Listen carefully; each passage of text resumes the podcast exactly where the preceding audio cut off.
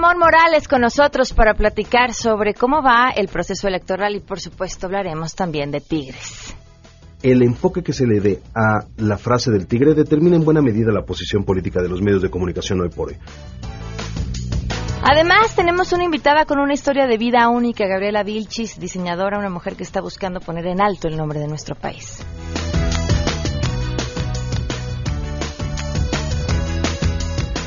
Tenemos buenas noticias. Eh, Guille Gómora estará con nosotros para ponernos en contexto y mucho más. Así arrancamos a todo terreno. MBS Radio presenta a Pamela Cerdeira en A Todo Terreno, donde la noticia eres tú.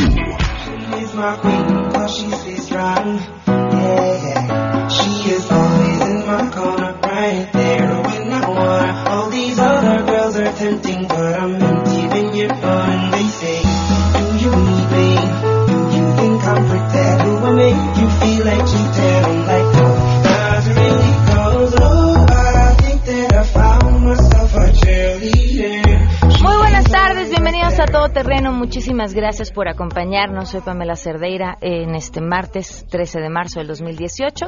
Los invito a que se queden aquí hasta la una de la tarde. El teléfono en cabina 5166125. El número de WhatsApp 5533329585. Ayer quedé con ustedes que les iba a compartir un cuento. Es un cuento de Hans Christian Andersen, un escritor que nació en 1805, murió en 1875.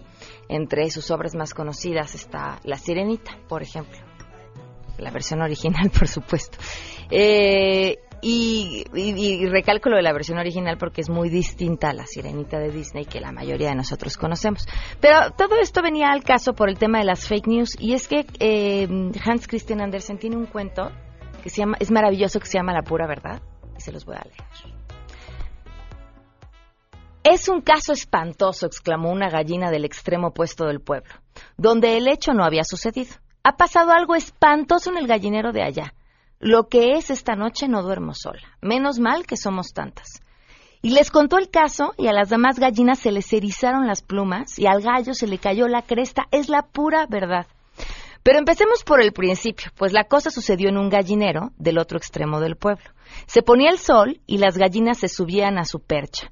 Una de ellas, blanca y paticorta, ponía sus huevos con toda regularidad. Era una gallina de lo más respetable.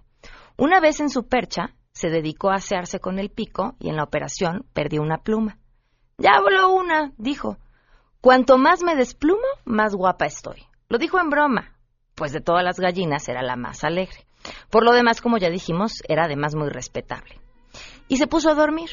El gallinero estaba a oscuras, las gallinas estaban alineadas en su percha, pero la contigua a la que la contigua a la nuestra permanecía despierta.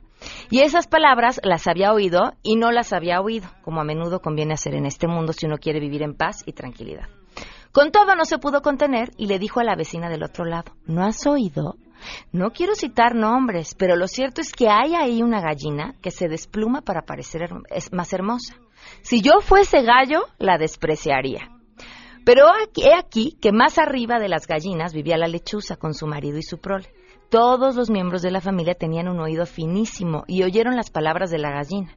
Y oyéndolas, revolvieron los ojos y la madre lechuza dijo, no escuchen esas cosas. Habéis oído lo que acaban de decir, ¿verdad? Yo lo he oído con mis propias orejas. Lo que oirán aún las pobres antes de que se me caigan. Hay una gallina que hasta tal punto ha perdido toda noción de decencia que se está arrancando todas las plumas a la vista del gallo. Y se lo contó a la lechuza de enfrente y se echó a volar. ¡Jujú! Y a las dos estuvieron comadreando sobre el al lado del palomar y luego contaron la historia a las palomas. ¿Han oído? ¿Han oído? Hay una gallina que por amor del gallo se ha arrancado todas las plumas y se morirá helada, si no es que lo ha hecho ya. ¿De dónde arrullaron las palomas? En el corral de enfrente. Es como si lo hubiera visto con mis ojos. Es un caso tan indecoroso que una casi no se atreve a contarlo, pero es la pura verdad. La pura verdad corrieron las palomas y se dirigieron al gallinero de abajo. Hay una gallina y hay quien afirma que son dos, que se han arrancado todas las plumas para distinguirse de las demás y llamar la atención del gallo. Es el colmo y peligroso, además, pues se puede pescar un resfriado y morirse de una calentura. Y parece que ya han muerto. Las dos. Despertar, despertar, gritó el gallo subiéndose a la valla con los ojos soñolientos, pero vociferando a todo pulmón. Tres gallinas han muerto víctimas de su desgraciado amor por un gallo. Se arrancaron todas las plumas, es una historia horrible y no quiero guardármela en el buche, pasarla, que corra. Que corra, dijeron los murciélagos, las gallinas cacarearon, los, los gallos cantaron, que corra, que corra. Y así la historia fue pasando de gallinero en gallinero. Hasta llegar finalmente a aquel gallinero de donde había salido. Son cinco gallinas, decían, que se han arrancado todas las plumas para que el gallo viera cómo habían de adelgazado por su amor. Y luego se picotearon mutuamente hasta matarse, con gran bochorno y vergüenza de su familia y gran perjuicio para el dueño. Como es natural, la gallina a la que se le había soltado la plumita, pues no se reconoció en esta historia, y dijo, este tipo de gallinas merecen el desprecio general. Desgraciadamente abundan mucho. Estas cosas no deben ocultarse y haré cuanto pueda para que el hecho se publique en el periódico que lo sepa todo el país. Se lo tienen bien merecido las gallinas y también su familia. Y la cosa apareció en el periódico en letras de mole y es la pura verdad. Una plumilla puede muy bien convertirse en cinco gallinas. Les quería contar esta historia porque me parece maravilloso. Es un cuento de Hans Christian Andersen que de verdad vale la pena y que ha llamado La pura verdad. Puede ejemplificar muchas de las cosas que todos los días escuchamos. Vamos a arrancar con la información. Saludo a mi compañera Nora Bucio.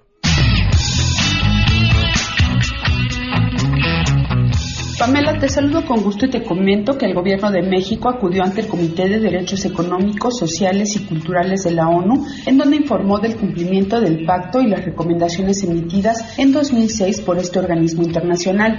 A través de una mesa de diálogo, el subsecretario de Asuntos Multilaterales y Derechos Humanos de la Secretaría de Relaciones Exteriores, Miguel Ruiz Cabañas, destacó los avances en estas recomendaciones en temas como acceso a la justicia, armonización legislativa, fortalecimiento de políticas públicas y en rubros como educación, salud, alimentación, vivienda, medio ambiente, cultura, derecho a la consulta de pueblos y comunidades indígenas, igualdad entre hombres y mujeres, combate a la discriminación, entre otros temas. La representación del Estado subrayó el carácter prioritario de los derechos económicos, sociales y culturales y sus acciones para asegurar el cumplimiento progresivo de los mismos, en especial para atender los desafíos en la materia. Asimismo, se destacó el valor del diálogo con el comité y se subrayó el papel de sus recomendaciones y la importancia que representa para el Estado asegurar su seguimiento y atención. Mención específica se hizo del papel de las organizaciones de la sociedad civil y del diálogo con ellas en la materia. La presidenta del comité y el relator designado para México reconocieron el compromiso de México con el tema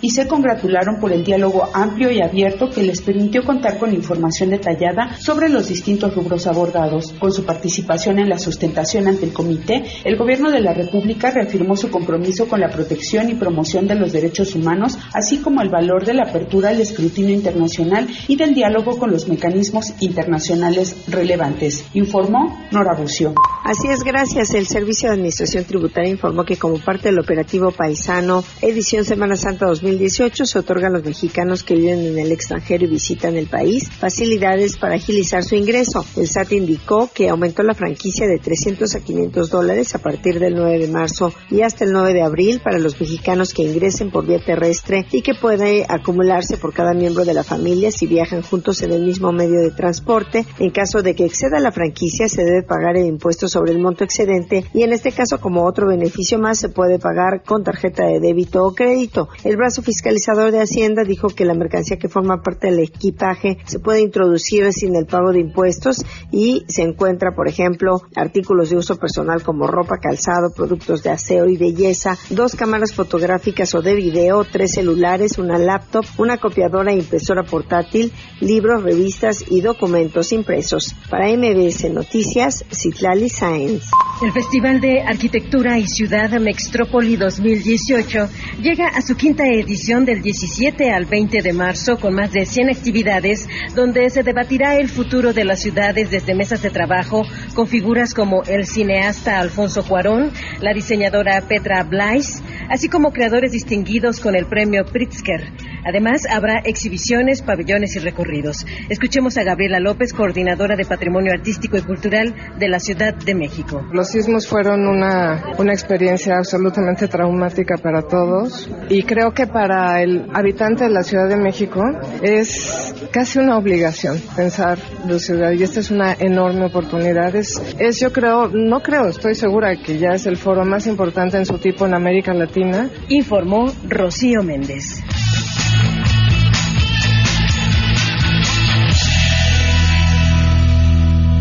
Doce con once y tenemos buenas noticias.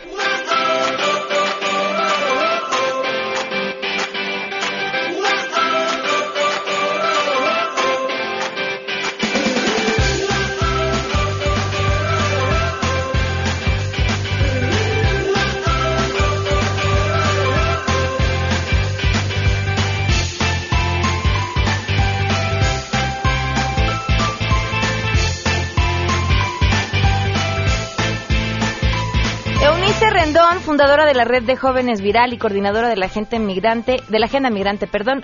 ¿Cómo estás? Muy muy buenas tardes. Hola, buenas tardes. Gracias por acompañarnos y compartirnos hoy la, la buena noticia que tiene que ver con este libro llamado Ring, Boxeando para la Reinserción. ¿En qué consiste? Cuéntanos. Pues eh, es un modelo integral que implementamos en la cárcel de Morelos de Atlachonuaya, la cárcel de hombres, en conjunto con el gobierno del estado y el Consejo Mundial de Boxeo.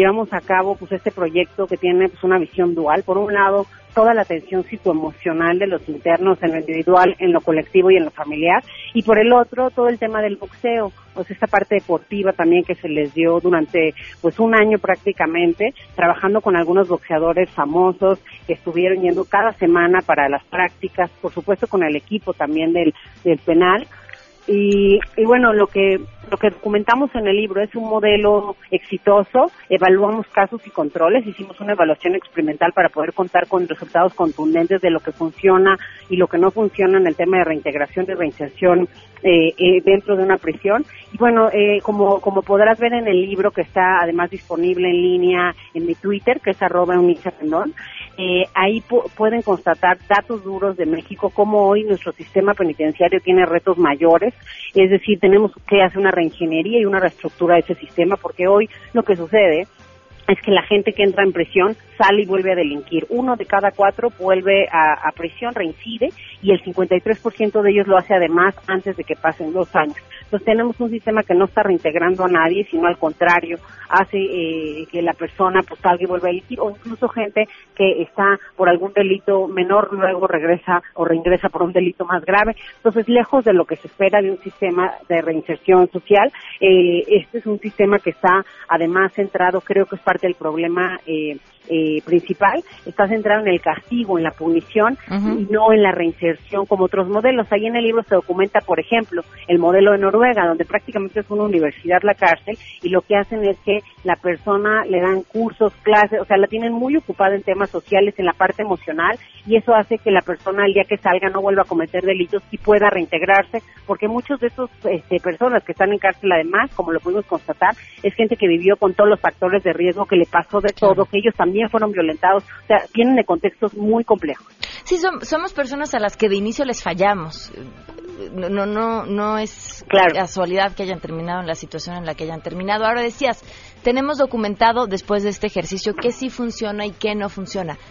¿Qué sí les funcionó y cuáles fueron los resultados, si los midieron a nivel psicológico, de integración y de reinserción de quienes eh, participaron en este programa?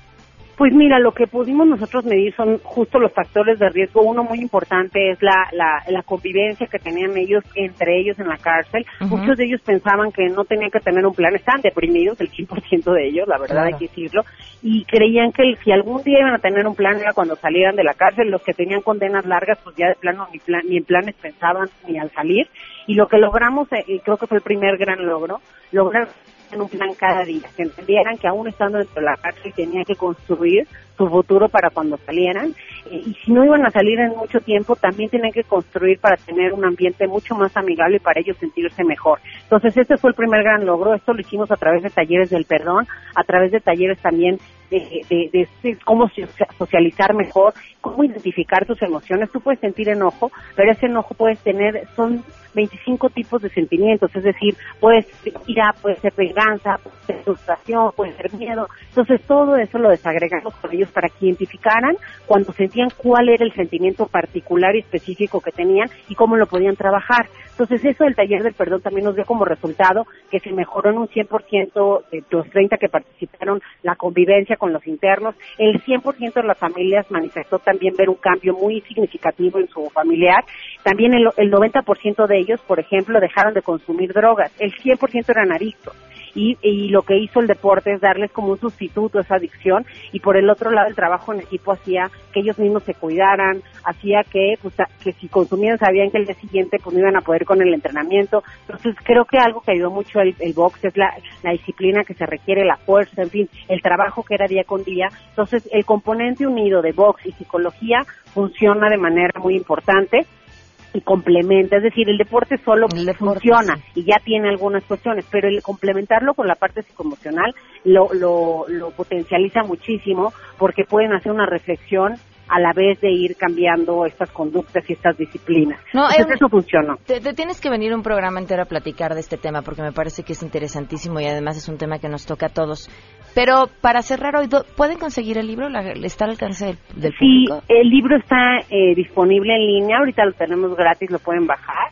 Eh, nos ayudó la Universidad de Sinaloa a imprimirlo. Entonces tendremos también estos ejemplares, ya tenemos algunos por allá y otros que ahorita vamos a presentar en Arizona. Vamos a presentar este libro el día de hoy con el gobernador y el sheriff. Y, eh, y, y lo pueden bajar de, de, de mi Twitter, ahí está en Eunice Rendón, arroba Eunice Rendón, ahí está disponible en línea y lo pueden bajar completo. Perfecto, Eunice, muchísimas gracias y felicidades. Muchas gracias y hasta luego. Hasta luego, vamos a una pausa y volvemos. Más adelante A Todo Terreno. Ramón Morales está con nosotros.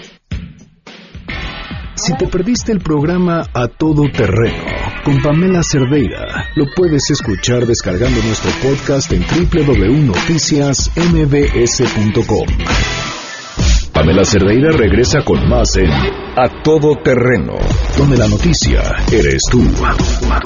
Marca el 5166125.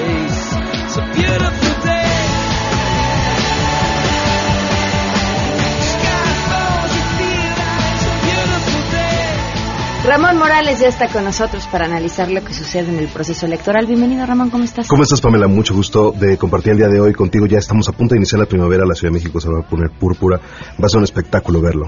Oye, sí, es precioso, Es precioso. es precioso. Me Cuando nos llenamos de, jacarandas eh, por todo el piso, es, es no, las calles. Es precioso. pasto, es una cosa que solamente sucede en ciudades como México. Hay pocas latitudes en las que se puede dar Sí. la jacaranda. Ahorita en Japón están eh, floreando los cerezos que se ponen rosas en Que todas las son un de Japón. espectáculo Que son un espectáculo también. Entonces creo que debemos de valorarlo en México. Es un gran tesoro. Así es. Ahora sí, cuéntanos, ¿de, de qué tanto vamos a hablar? Del tigre, vamos a hablar del tigre, tigre. Están amenazando con el tigre. Entonces, eh, eh, hay orígenes de esta frase. Dice, bueno, el contexto es que Andrés Manuel está en la convención de banqueros y dice que si hay fraude electoral se va a desatar el tigre y él no se va a quedar para amarrarlo otra vez, ¿no? Que lo, que, que lo desate, que se encargue de agarrarlo porque él se va a palenque. Entonces, esto nos permite comprender un concepto en ciencia política y en comunicación que se llama enfoque. Los norteamericanos lo llaman framing, que es la perspectiva de la realidad que tú quieres ver. Voy a hacer una analogía breve y rápida. Están los miembros del Ku Klux Klan marchando en las calles por su derecho a portar armas de fuego, ¿no? Entonces, desde un enfoque, esa marcha sería vista como negativa, porque es el Ku Klux Klan que se encarga de esparcir violencia, entonces es completamente nocivo que tengan armas. Pero por otro lado, esa misma representación, esa misma marcha de Ku Klux Klan por las armas, se puede ver vista como su derecho a exigir el derecho a defenderse que su constitución les da. Hay dos enfoques, uno positivo y uno negativo. Ajá.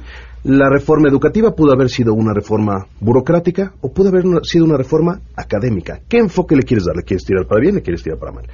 El enfoque que se le dé a la frase del tigre determina en buena medida la posición política de los medios de comunicación hoy por hoy. El auditorio tendrá la oportunidad de ver lo que es si se le pone el tono negativo de está amenazando con destruir nuestra democracia. Andrés Manuel está advirtiendo una cosa que Porfirio Díaz advirtió hace mucho tiempo con una frase muy semejante. ¿Cuál era la frase? Le- eh, o sea, que amarren al tigre, precisamente, significa que el pueblo mexicano tiene una tiene un valor muy grande, es un pueblo por naturaleza eh, beligerante, muy apasionado, muy noble, muy paciente, pero aguas con el tigre.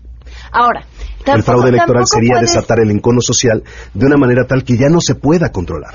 Tampoco puedes quitarla, o sea, dentro del contexto de la frase es bien importante tomar en cuenta quién lo está diciendo y cuál es la historia de Andrés Manuel López Obrador, que ha acusado fraude electoral en las últimas dos elecciones en las que ha estado, que si no llegara a ganar esta elección se prevé, va a decir que fue fraude porque no define, de- define si hay fraude, pero cuando es fraude, si las últimas veces has dicho que ha sido fraude porque tú no has ganado.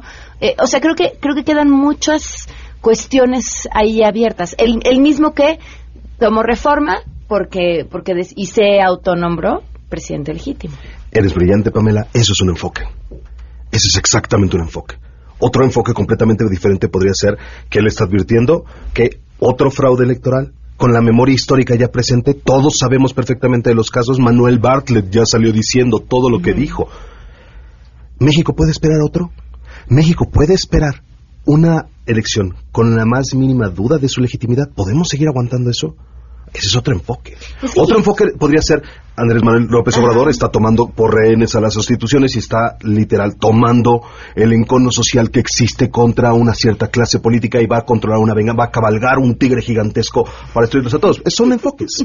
Pero se habla- Son si todos son enfoques, entonces no existe la verdad. Yo, yo les pregunto, ¿Cuál yo, es la yo verdad? yo le pido, es que es exactamente el, el- el principio de toda democracia. Tenemos que informarnos y ten- tenemos que ser responsables de nuestra decisión. O sea, los atenienses veían eso. Ajá. Tenemos que ser responsables de lo que opinamos. Entonces tenemos que escuchar en diferentes medios, tomar una decisión. O sea, el ciudadano es perezoso cuando de una sola fuente de información consume, construye una realidad y dice, no, pues el tigre es este, pues es una, una bomba nuclear que lo vi este eh, con Loret de Dóriga o no sé, whatever, ¿no? O sea, me explicó, o sea, tú te, te tomas una- nada más una fuente de información, te construyes, eso es perezoso. Lo que tenemos que hacer los ciudadanos es aspirar a tener un consenso. Las redes sociales nos proveen ese consenso y eso es una herramienta maravillosa. Entonces, lo que nosotros tenemos que encontrar es cuál enfoque este es el primer efecto psicológico, cuál enfoque se le da al hecho noticioso, ¿no? Eh, va a pasar muchas veces, lo van a tratar de hacer sobre muchas declaraciones. El perdón que Andrés Manuel le daba a los delincuentes se le dio diversos enfoques. Uno fue de que, ah, va a perdonar a los criminales. Y otro fue el de, se van a analizar todas las opciones, es un umbral gigantesco. A ver, le, le no todos son el Chapo. Pero a ver, ¿le, le favorece a Andrés Manuel la ambigüedad o le perjudica? Excelente pregunta, Pamela. Es que es, o sea, es que tienes toda la razón. Es brillante pregunta porque se que trata tú de... me estás dando el avión. No, no, no, no, no, no, no, es que el primer lugar es, es que tiene que ser así. El primer lugar en las encuestas tiene que ser así, extremadamente conciliador. En, en- en los, los, los gringos lo llaman flip-flopping, es el flip-flopero, el que está abierto para todos los movimientos incluyentes, porque así se trata de generar un primer lugar. Entonces, por supuesto que le sirve la ambigüedad, porque por eso no se quiere posicionar sobre el aborto, por ejemplo. Y dice, eso tiene que ser hecho por las legislaturas locales. Pues por supuesto que sí. Esa es la salida a un conflicto, porque posicionarse sobre esos temas es perder así rodajas de, de- de votantes y no lo va a hacer. Entonces es importante entender que como él en primer lugar no va a querer votar, no va a querer participar en los, en los debates, a menos de que sean los, los generados por el INE, porque él entiende, número uno, ¿Que no es bueno debatiendo? no es bueno debatiendo. Número dos, el auditorio juzga más los elementos visuales, la belleza de los candidatos y su lenguaje no verbal que sus apreciaciones políticas. Y hay mucha evidencia. Kobe Kuklinski, son autor, John, Drogman, John y Drogman, John Drogman de Stanford University, estudian los contenidos visuales y el impacto visual en las elecciones y en los debates presidenciales. El candidato guapo gana, el candidato que sonríe más gana, el candidato que abre más su cuerpo gana. Andrés Manuel López Obrador sabe que Anaya va a ganar. Anaya gana todos los debates en los que participa porque eso hace. Tiene una, es de raza caucásica, abre su lenguaje no verbal, sonríe a la cámara, todos los, todos los argumentos los dice con ademanes, sabe perfectamente que Anaya genera spots en los debates. Andrés Manuel va a no perder y que se olvide esto ya. Pero, pero Anaya, que es por supuesto el que lo está retando, y dice que si está nombrecito, etcétera, porque es lo que tiene que hacer. Anaya gana notoriedad cuando debate con Andrés Manuel y gana. Anaya de lo que pide su limosna es que ya suceda. La única persona que se lo puede ganar es el Bronco, porque el Bronco es además de muy franco, dice groserías, y eso tiene la oportunidad de permearse en las redes sociales y convertirse en hashtag en el acto.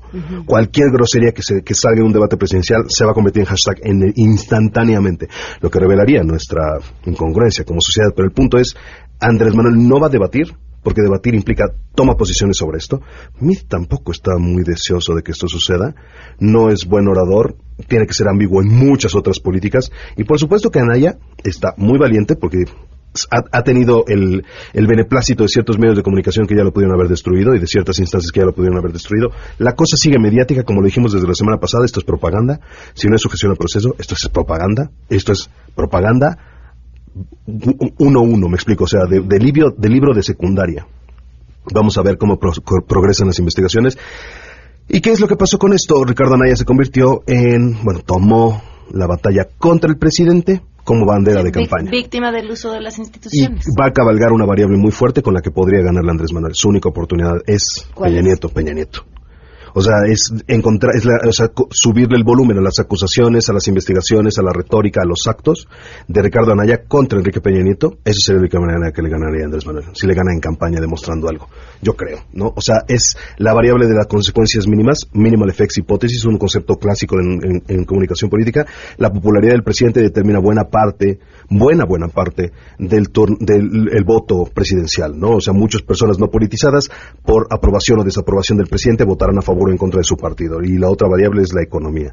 Mid definitivamente carga los efectos negativos de las dos. De las reformas económicas, lo que se vio en el estadio de las Chivas, ¿no? Puede pararse, puede ser muy valiente, puede tratar de manejar la situación. Ahí vio el- un zarpacito del tigre. Yo creo que ahí vio un, la unita del tigre cuando estaba, cuando le estaba recibiendo las mentadas en el estadio de las Chivas, porque realmente Jorge Vergara no cuidó la pregunta, se la puso de forma tal que lo exhibió como parte de una, de una decisión y él tuvo que pararse a contener. A ver, regresando al tigre. También sabemos que el tigre no se mueve solo. Por supuesto que no. El tigre son miles de personas. Miles de personas. Pe- coordinadas por Sí. intereses específicos. Por supuesto, por Siempre, supuesto, por supuesto. Siempre. Por supuesto, definitivamente. Definitivamente. Y, y generalmente quienes coordinan al tigre son personas en una posición y situación mucho mejor y mucho más cómoda que, que quienes están de carne de cañón. Para nuestro auditorio que ve la serie de la serie norteamericana Casa de Cartas, eh, House of Cards, eh, Frank Underwood llega a Campos Elíseos cuando es invitado a una cena y se da cuenta que en las más altas esferas del poder, en los Campos Elíseos, solamente está la élite empresarial. Se da cuenta, él siendo presidente de los Estados Unidos, estaba suspendido del cargo por par- parte del, del guion, y pues resulta que se da cuenta de que los políticos ahí no eran invitados. Él llega ahí como un ciudadano, como un empresario. Entonces, no se trata, y es una falacia pensar, que una sola persona resuelve toda la realidad. Son grupos, son gabinetes, son equipos de personas, son estructuras técnicas. Precisamente el día de ayer estabas hablando sobre recursos y es una cosa muy importante que los gobiernos tengan la capacidad de proponer activamente personal calificado para dirigir la administración de los recursos. Eh, me gustaría retomar un comentario que ayer dijo Francisco sobre si habían sido o no eh, puntuales sobre el tema de la corrupción. Creo que sí hay un enfoque que se le puede dar. An- Andrés Manuel ha sido muy reiterativo en el asunto preventivo de la corrupción, mientras que Mid y Anaya son correctivos. ¿En qué parte ha sido preventivo? Porque se le quitan los privilegios a las élites y, los, y el, y el financiamiento con el que puede corromper. Entonces, de acuerdo con el posicionamiento de Mid, por ejemplo, vamos a hacer el contraste, Mid va por las propiedades que compraron ya después de que malversaron un chorro de cosas. No se está yendo al aspecto fiduciario y bancario, ahí donde controlan las verdaderas élites, ¿no? Y pueden buscar la historia completamente documentada de la participación de muchas agencias transnacionales en esto, ¿no? Evercore, eh, bueno, Pedro Aspe sabe mucho sobre ese tema, pero el punto es que el control fiduciario de la administración pública es parte el eje central. Antes del eje está la capacidad de gastar ese dinero, del otro lado está lo que se compra con ese dinero. El- en el medio está el Sistema Nacional Anticorrupción, que, debe, que debió haber sido estimulado durante este sexenio para que rindiera frutos hoy, pero está paralizado en este momento. La sociedad tiene que tomar este proceso y participar en estas instituciones. Ya no podemos, México ya logró demostrarse a sí mismo suficiente que no puede seguir avanzando si la ciudadanía no es participativa. De la misma manera en la que nuestra generación salió adelante para recuperarnos de temblores y de otras crisis, debemos de salir para participar en fenómenos también nocivos como la corrupción. Y eso está yendo más allá de simplemente estar eh, quejándonos, ¿no? Tenemos que participar desde la exigencia a nuestros diputados, desde la exigencia, desde las solicitudes de la información al INAI, que es una herramienta extraordinaria para revelar la existencia de datos, la existencia de información, hacer preguntas al gobierno, una gran aportación para nuestra democracia, estar enterados, concientizar a los demás, ¿no? Ser líderes en nuestra sociedad, los milenios tienen que asumir ese papel que les toca con la- las próximas generaciones porque nosotros tenemos, nacimos de Internet. Nuestras relaciones todas son en Internet. Desde las relaciones personales, desde las relaciones comerciales, institucionales, todas, la- sentimentales, todas están en Internet. La democracia tiene que pasar por ahí. Pero bueno, para terminar nada más la idea de los dos efectos psicológicos de la comunicación, está el otro control de agenda. Quien controla la agenda es el más popular en el momento. Los medios de comunicación saben que atraen mayores audiencias, mayores ratings, van por el número uno. Entonces, generalmente lo que, lo que declara el que va el número uno en las encuestas se convierte en el tópico de la agenda. El tigre para resumir el programa de hoy, fue precisamente el- la, la, pues la, tom- la manifestación de una frase. Los medios no te pueden hacer... Es muy difícil que un medio de comunicación te diga qué pensar, pero es muy fácil que te diga sobre qué pensar. Entonces, si has estado pensando en tigres durante estos últimos 20 minutos, eso es control de agenda. Lo tiene generalmente el número uno en las encuestas y es capitalizado por los medios para generar mayores auditorios y los, y los anunciantes, la publicidad, se hace el círculo económico que genera, pues, Occidente, ¿no? Así es. Tu Twitter también. Ramón Morales Izaguirre en Facebook y arroba Supercinca en Twitter. Muchísimas gracias. Gracias a ti, Pamela. Un saludo a todos. Disfruten su semana. Damos una pausa y volvemos. Pamela Cerdeira es a todo terreno. Síguenos en Twitter, arroba Pam Cerdeira. Regresamos. Pamela Cerdeira está de regreso en A Todo Terreno. Únete a nuestra comunidad en facebook.com, diagonal Pam Cerdeira. Continuamos. Cosas que hacen que tengas una excelente carta de presentación. La primera es la educación básica y la segunda una bonita sonrisa. Eso habla y dice muchísimo. Le agradezco muchísimo a Aris Chávez que esté con nosotros. Bienvenida, gracias por acompañarnos. Muchas gracias, Pamela. Estoy muy contenta de estar aquí contigo. Pues, Cuéntanos. Efectivamente, eh, no nos damos cuenta, pero las estadísticas hablan que es el segundo rasgo del que más recuerdas de una persona. ¿Cuál es el primero? Los zapatos. ¿En serio? Madre del Señor, ok.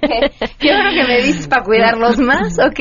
Habla mucho, habla de tu cuidado, tu aseo, tu Claro, personalidad claro. incluso. Alguien Claro. que sonríe mucho es alguien empático, alguien agradable, alguien que casi no sonríe tiende a ser alguien más serio, incluso psicológicamente alguien en, en quien desconfías.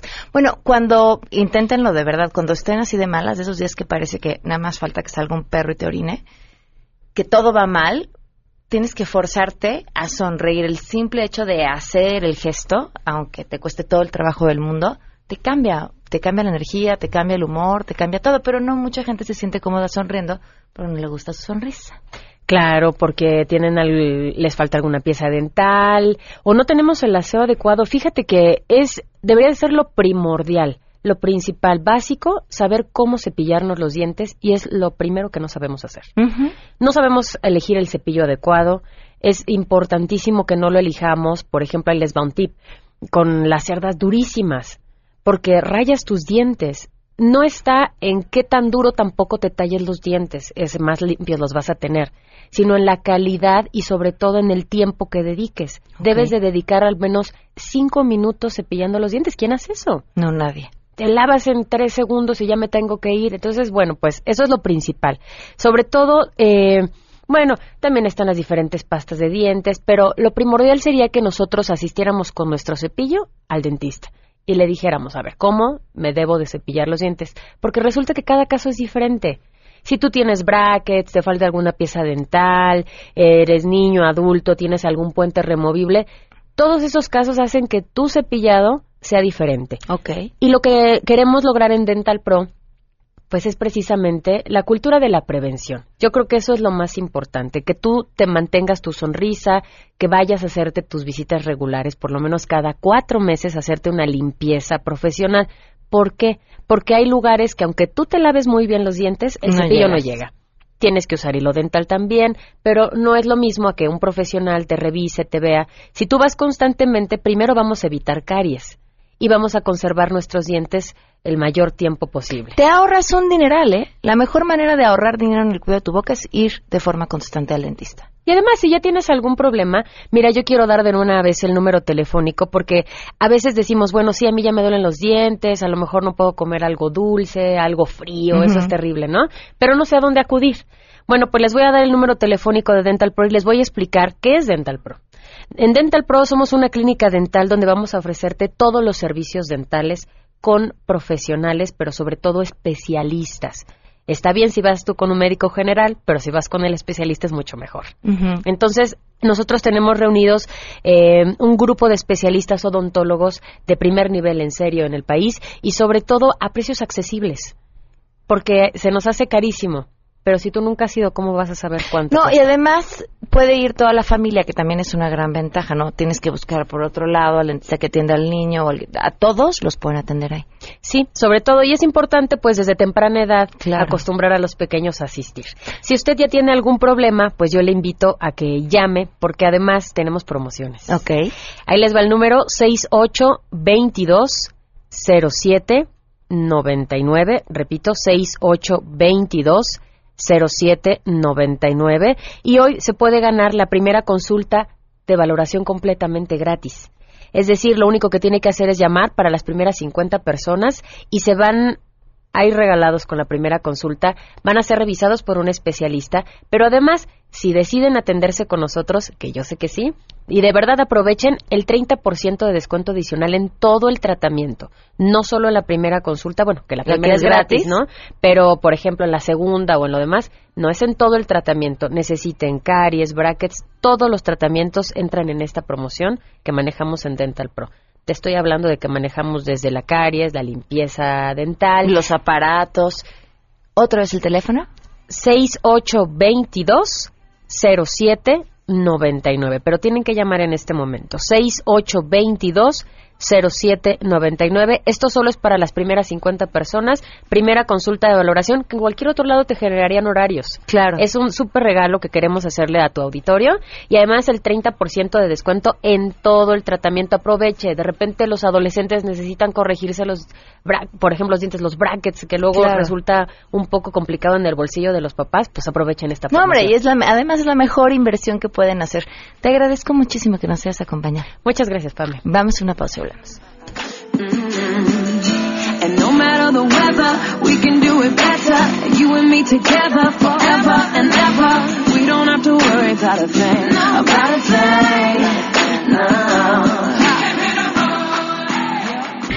Si te perdiste el programa A Todo Terreno con Pamela Cerdeira, lo puedes escuchar descargando nuestro podcast en www.noticiasmbs.com.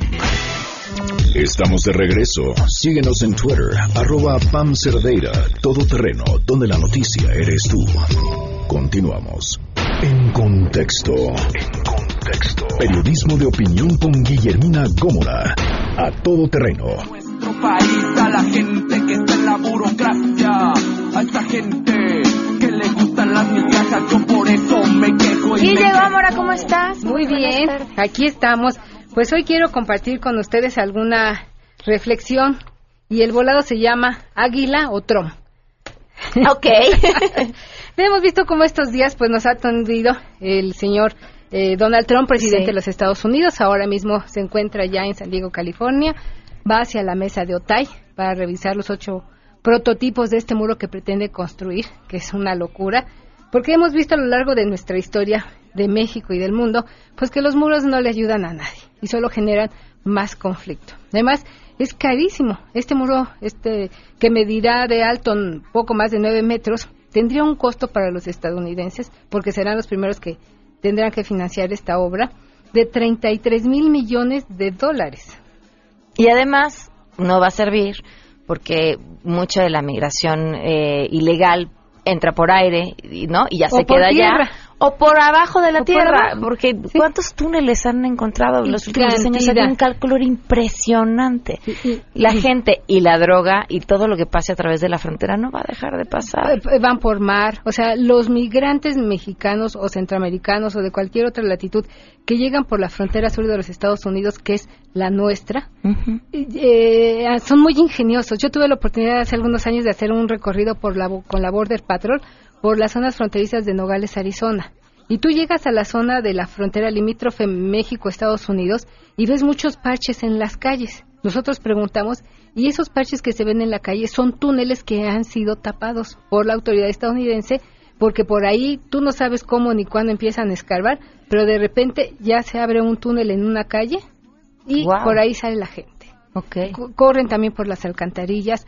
Le- la- el diseño de muchos de estos instrumentos que han utilizado para saltar el muro. Hacen unas especies de escaleras con varillas, con lazo, y tienen todo sincronizado por minutos para lanzar la escalera que se enganche del muro, de las que, que hay ahora, de esta reja. De ahí cruzan, bajan, pegan un brinco pecho tierra, cruzan todavía la otra valla que hay de alambres de púas o de algún otro obstáculo que han colocado la Border Patrol y córrele. Porque ya estando dentro de, de territorio estadounidense, eh, en X cantidad de kilómetros y la Border Patrol no te agarra en ese periodo, en ese le- extensión, Ya no te pueden ya no agarrar. te puede agarrar. Ok. Entonces tú puedes reclamar el asilo político. O el asilo y eso te puede llevar años. Pero yo creo que estos muros, esos ocho prototipos de muro que él pretende construir ahora no servirán de nada. No, claro que no. No servirán de nada porque la gente cruzará por mar. Tú llegas a la frontera de San Diego donde él está ahora y los polleros te dicen cómo quieres cruzar. O sea, hay infinidad de métodos que ellos te ofrecen. Y puedes cruzar por lancha, por la zona, mm, por la costa del Pacífico. Y si llegas también a X kilómetros del mar, ahí ya no te pueden detener. Ok. Entonces, sí, la ves, ah, el muro es un acto de campaña. Es un acto de campaña. Un muro de les- campaña, un muro, perdón, un acto de campaña eh, de- terrible, lamentable, con una carga y con un contenido espantoso, pero es eso, de nada más. racismo, que a nada ayuda. Pero yo vengo también con cifras muy interesantes para decirles por qué nos- no nos podemos achicar y no tenemos por qué achicarnos ante las constantes amenazas de este presidente, que es un empresario que está acostumbrado a negociar así, a ponerte el pie en el cuello y ahí, pues sacar lo que pueda sacar. O sea, sembrando el temor. Mira, nada más en Estados Unidos, los mexicanos somos 33 y medio millones de mexicanos que viven ya en Estados Unidos. Estos 33 y medio millones de mexicanos aportan al Producto Interno Bruto de los Estados Unidos el 8%. ¿Tú crees que si eres un empresario con visión de querer hacer negocio, vas a querer deportar a estos 33 y medio millones de mexicanos que te representan el 8% del Producto Interno Bruto? No, no le conviene. Yo creo que no. El hombre no, no, no, ten- no tendría por qué hacerlo. Luego, el comercio entre México y Estados Unidos supera el millón de dólares por minuto, lo que representa 1.3 billones por día y al año alcanza los 500 mil millones de dólares. Solo el comercio entre México y Estados Unidos. Estos datos los dio a conocer hace tiempo la Cancillería. Entonces, yo creo que no querrá perder estos 500 mil millones de, lo- de dólares al año en el comercio con México. Luego, México, después de Canadá, es el país que más le compra a Estados Unidos en el mundo. Nosotros le compramos a Estados Unidos 217 mil millones de dólares. Ese déficit que tanto alardea y que dice, o sea, es mínimo frente al que ellos tienen con China, que China les ha comido y les ha ganado el mercado. Entonces, no creo que un empresario quisiera perder estos 217 mil millones de dólares que nosotros les compramos. Imagina la cantidad de desempleo que habría en Estados Unidos si un día nosotros decimos, así como aquel día, un día sin mexicanos. Claro, ya no vamos a comprar. Si un día los mexicanos decimos, ya no vamos a comprar. A Houston, a San Diego, a El Paso. Somos los Nogales. principales proveedores de turistas a Sí. Estados Unidos. Su, Exacto. su mayor ingreso por turismo viene del turismo mexicano. Entonces, compartimos además una frontera de más de 3.000 kilómetros por el que pasan todos los días, nada más, un millón de personas. Un millón de personas que son negocios andantes, porque muchos de ellos van a comprar o a trabajar y se regresan al lado mexicano. O viceversa, ellos pasan, cruzan nuestra frontera para venir a comprar, hacerse de servicios médicos, de hortalizas, de cosas que en Estados Unidos son muy cara- muy caras, pero que aquí tienen precios muy accesibles para ellos, por el Claro. tipo de cambio que hay. Luego, eh, tenemos también que los mexicanos somos muy emprendedores. Conocemos casos de éxito maravillosos. Bueno, tan solo eh, en los últimos años hay dos millones de historias de éxito. Es decir, el número de emprendedores hispanos aumentó de 500 mil en 1990 a más de 2 millones en 2012. ¿eh? Estos datos que obtuve son hasta 2012. Okay. Yo creo que estos más de 2 millones de historias de éxito hoy pues han crecido también considerablemente. Pues yo no veo por qué nosotros tengamos que, con estas cifras, con lo que representamos para los Estados Unidos, pues tengamos o debamos achicarnos ante las constantes amenazas de este presidente peliteñido. Ayer veía que alguien le contestaba en Twitter a, Donald Trump, un ciudadano eh, de Estados Unidos, que le decía, es que no te das cuenta que contigo somos el reír de todo el mundo. Y Sí. Me daban ganas de ponerle sí. ah, sí, Sí. sí, la verdad es que sí. Sí, porque además partamos de la historia de los Estados Unidos. Ellos son un país pluricultural. O sea, no tienen una historia como la de México, que es maravillosa, con diferentes grupos étnicos asentados a lo largo y ancho del país. Allá no, Estados Unidos se formó de un país que eh, fue colonizado por los ingleses, por los irlandeses, por diversas naciones europeas que llegaron a asentarse a los Estados Unidos. Yo no sé por qué hoy este señor, que además también proviene de una familia del este de Europa, pretenda cerrar las fronteras y levantar estos muros. Desconocer la, la importancia de la migración es desconocer la historia de la humanidad, tan simple como eso. Exactamente. Entonces, bueno, insisto, aquí están las cifras y no tenemos por qué achicarnos ante este presidente, que es su estilo. Él amenaza todos los días. Guille, tu columna. Mi columna, pues se llama Andrés Manuel López Obrador, el domador. en el circo de la política se busca domador porque él ya nos amenazó con que se va a su rancho porque aquí pues este no le quieren dejar ganar, es decir, yo soy el partido, yo soy el poder y yo soy el que controla la sociedad. Además es una frase que, citando al maestro René Avilés Favila, plagio, luego existo, le copió a Porfirio Díaz. Porfirio Díaz en el exilio en 1911, cuando aborda el Ipiranga, dice, Madero soltó el tigre, el tigre, que lo amarre.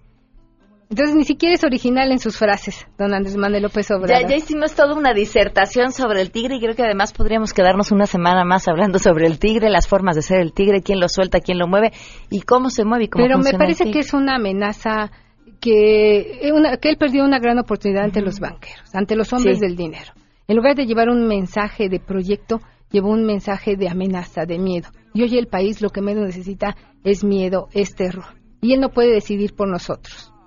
Nosotros los mexicanos hemos evolucionado, hoy tenemos la capacidad de discernir y de decidir qué queremos a través de la urna el próximo 1 de julio. No Así con es. amenazas, no con miedo. Hay que salir a votar, Guille. El miedo en 2006, el que él sembró cuando dice que contuvo a las masas, costó más de 3 mil empleos, más de 7 mil millones de pesos en pérdidas.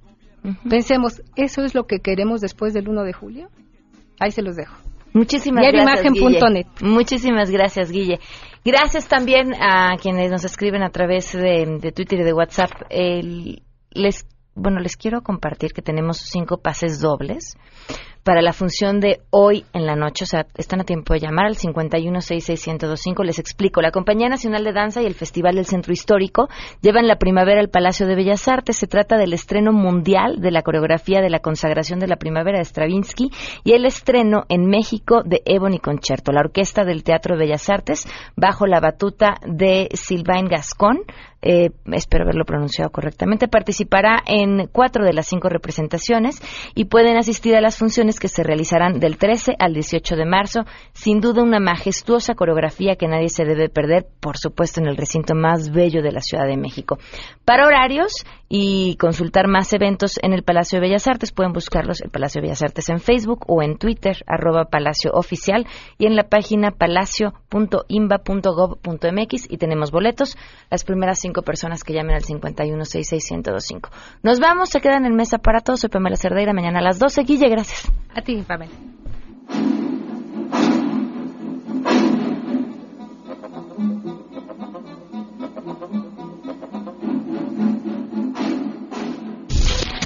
MBS Radio presentó a Pamela Cerdeira en A Todo Terreno.